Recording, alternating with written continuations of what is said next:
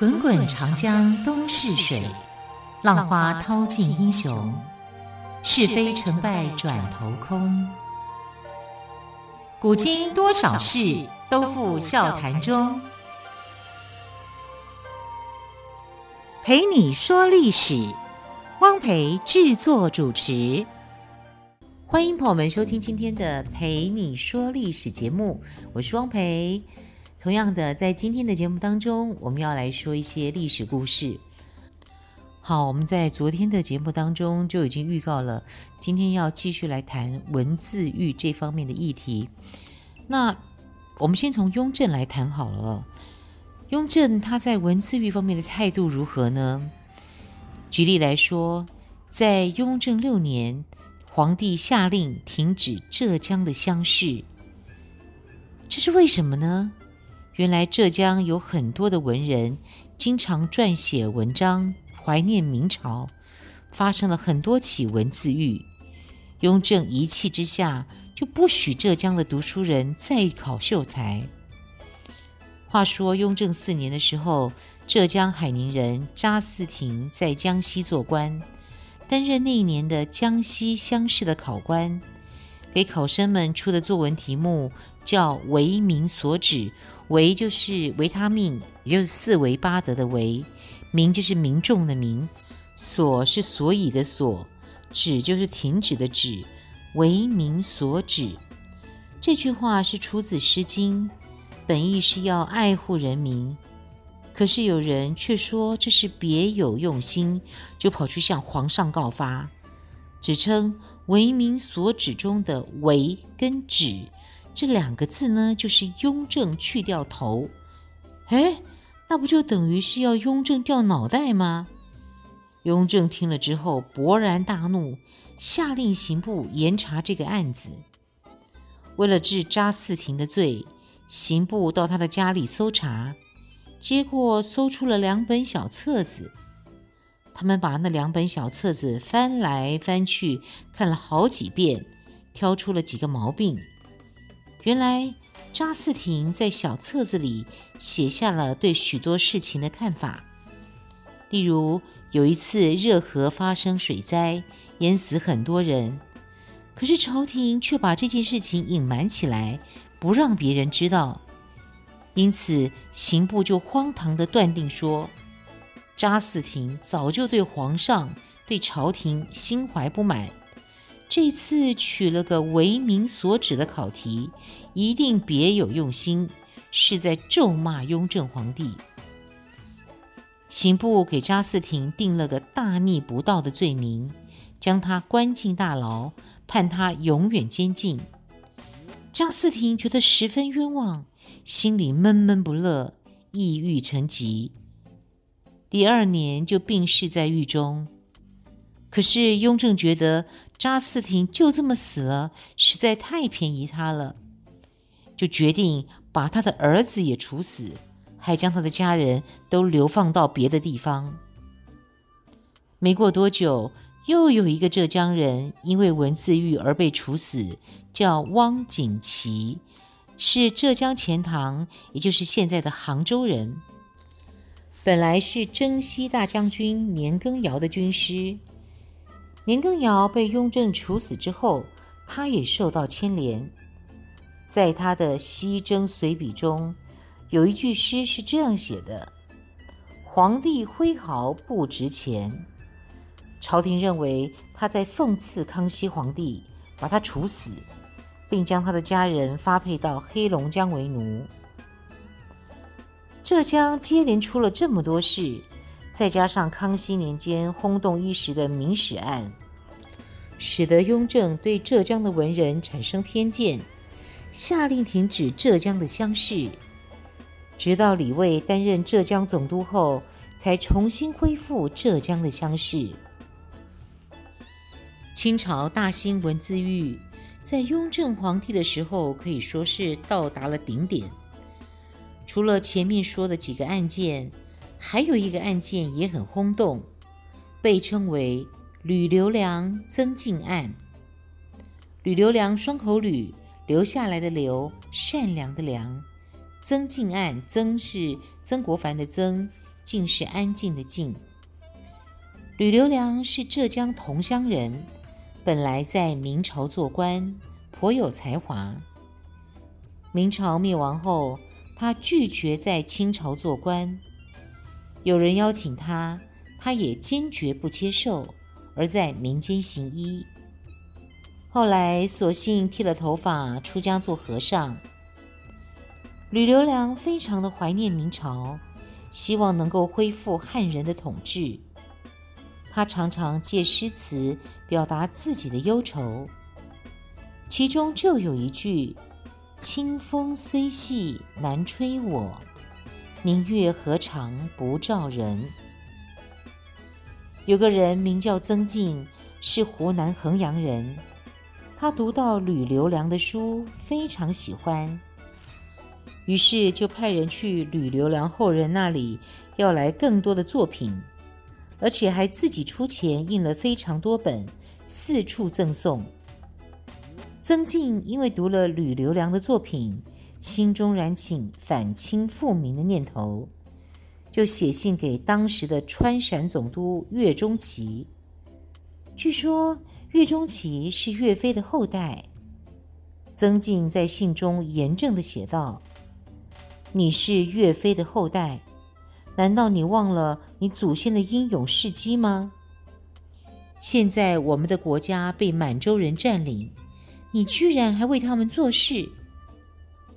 曾静劝岳钟琪起兵造反，反清复明。岳钟琪对曾静的劝告不为所动，还派人逮捕曾静跟他的门生。雍正听说此事后非常恼怒，派人审问曾静。曾静是贪生怕死的人，他说。我会这么做是受到吕留良那些书的影响，我原先并没有这些想法。为了表示自己所说的是实话，他写书驳斥吕留良的言论。雍正认为吕留良的罪孽比曾静还大，就将曾静给释放了，改对早已入土为安的吕留良破棺录尸，将他的著作全部焚毁。然而，乾隆即位后，认为曾静罪孽依旧深重，就把他抓起来处死了。总而言之，清朝政府不但残酷地镇压各地的反清运动，对那些写文章怀念明朝、讽刺清朝的人，也毫不留情地进行镇压，大兴文字狱。尤其是康熙、雍正和乾隆这三个皇帝。更是屡兴文字狱。雍正时，清朝的文字狱达到顶峰，许多人家惨遭满门抄斩。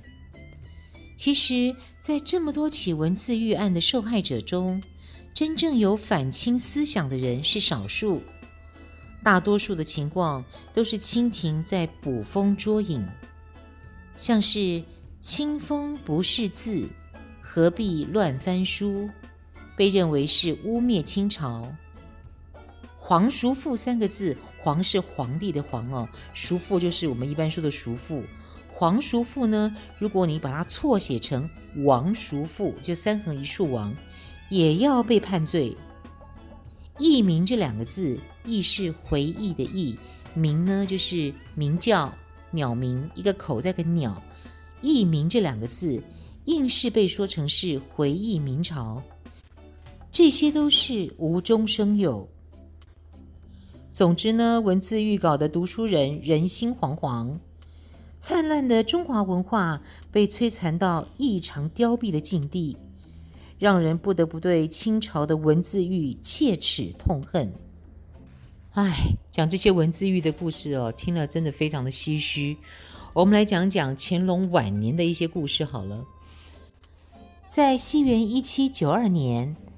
英国政府派出了以马嘎尔尼为首的使团访华，说是来向乾隆祝寿，实际上是想和中国洽谈有关贸易的事情。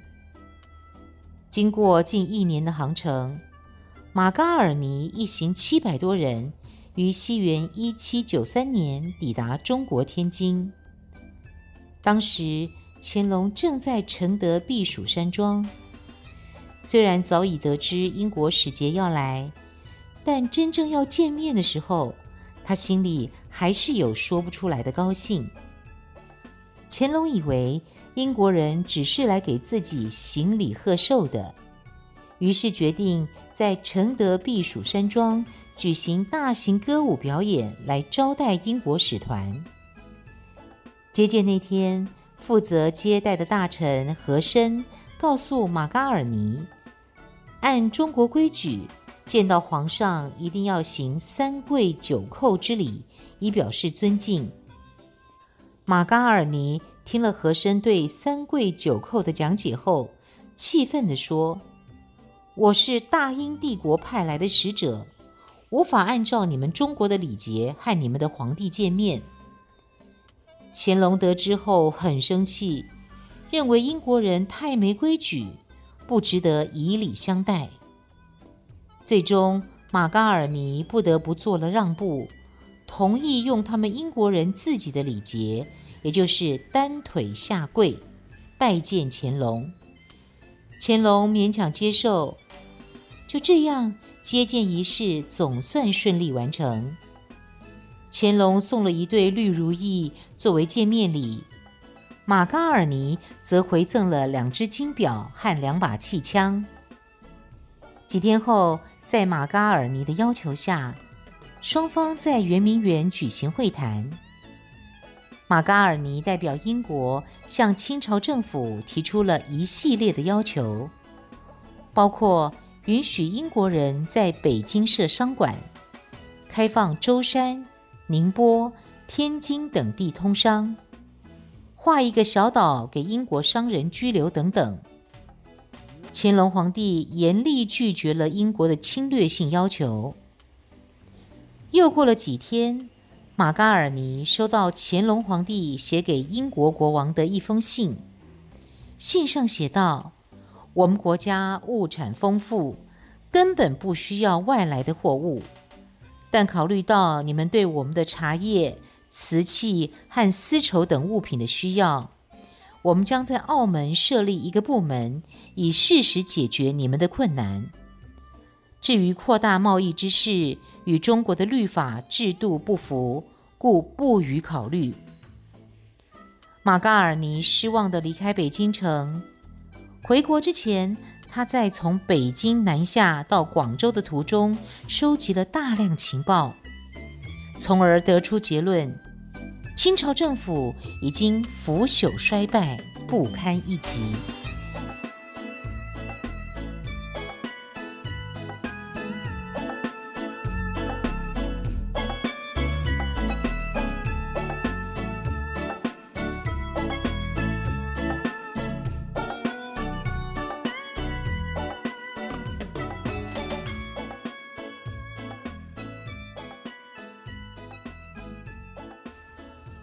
马嘎尔尼访华已经二十年了，但是英国人对被拒绝一事仍然耿耿于怀。为了打破清朝政府傲慢的闭关态度，英国政府决定再派一个外交使团来到中国。新使团的首领是一位名叫阿美士德的勋爵，因为他没有马嘎尔尼经验丰富。所以，英国国王特地给他配了一位助手，中国通汤马斯·斯当敦。西元一八一六年六月的某一天，阿美士德带着他的使团乘坐阿尔塞斯特号战船来到了中国。他们遇到的第一个问题，正好就是马嘎尔尼遇到的叩头的问题。刚开始，阿美士德并没有太在意，倒是使团成员间起了争执。有人认为叩头只是形式而已，并不妨碍此行的目的。持相反意见的人则主张，哪怕这一次任务失败，也不能同意叩头。阿美士德最终决定拒绝叩头。供桌上铺着黄绸，点着香。中国人在供桌前跪了下来。阿美士德和随从仍然站着，只是慢慢地脱下帽子鞠了躬。这是阿美士德一行人抵达天津时的一幕。后来，嘉庆皇帝派国舅公何世泰去接见阿美士德。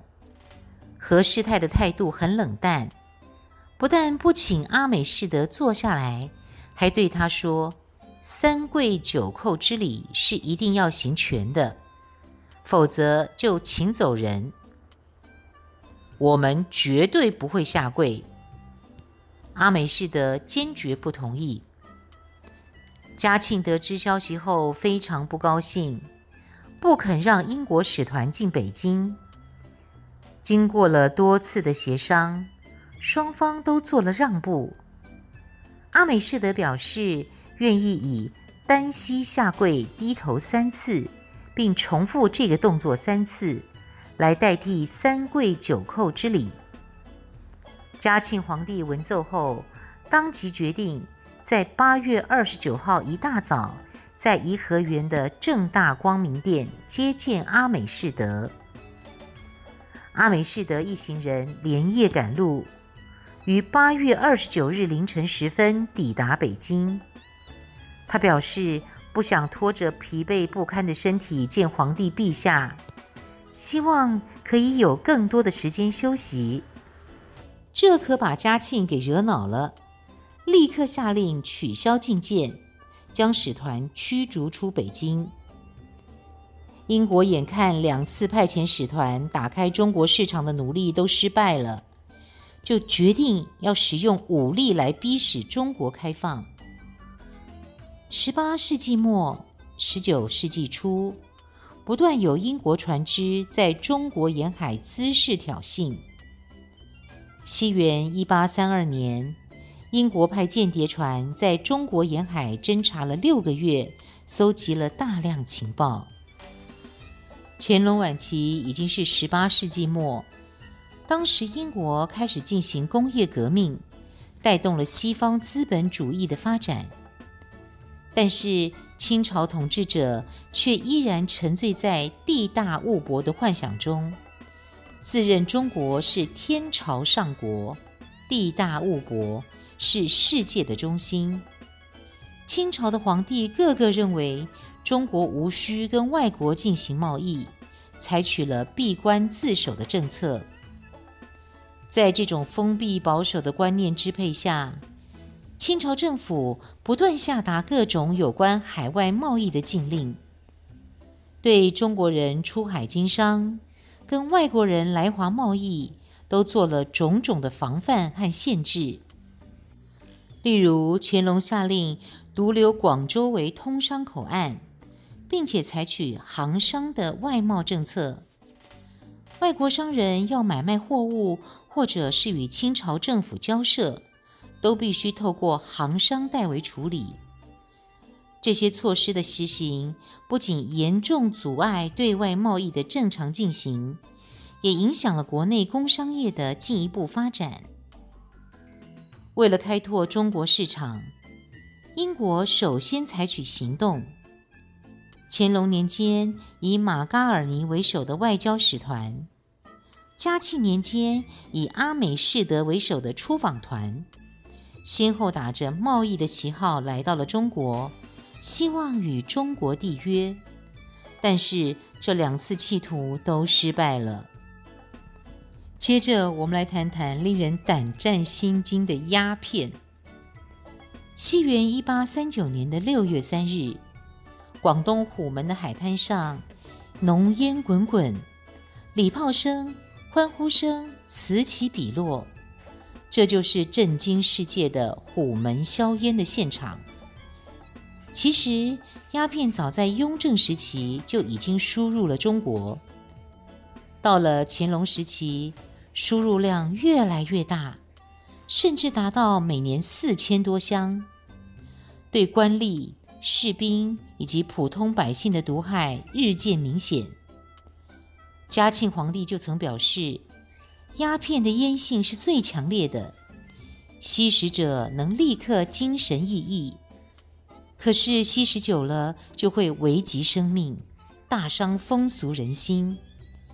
因此，他颁布法令，严禁鸦片进口，使得鸦片泛滥的局面得到控制。可是，到了道光时期，鸦片问题再次恶化。西元一八二九年和一八三零年，鸦片输入量都达到一万四千多箱。一八三四年，鸦片输入量增至每年约两万箱。到了一八三九年，更增至四万多箱。中国每年花在购买鸦片的白银有四千万两。鸦片战争前的十年里，从中国流出的白银多达一亿两。在短短四十年里，中国吸食鸦片的人数达到了两百多万。鸦片给英国等西方国家创造了巨额的利润，却给中国社会带来了巨大的危害。人民身心健康受到损害，白银大量外流，军队士气跟战斗力不断下降。面对如此严峻的形势，以湖广总督林则徐为代表的大臣们多次上书给道光皇帝，表示如果再不禁烟，大清就要灭亡了。西元一八三八年。道光皇帝终于下定决心要禁烟，并派林则徐前往广州主持禁烟运动。林则徐到达广州后，并没有马上采取行动，而是先暗地里调查鸦片的黑市情况。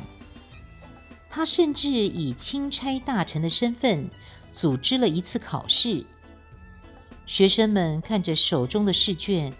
不由得吃了一惊，上面居然写着：“这一次考试可以不答试题，但必须写下自己所知道的烟商的具体情况，以及官兵收受贿赂的事。”参加考试的学生来自不同的地方，林则徐透过这种方式搜集到比较全面的资讯。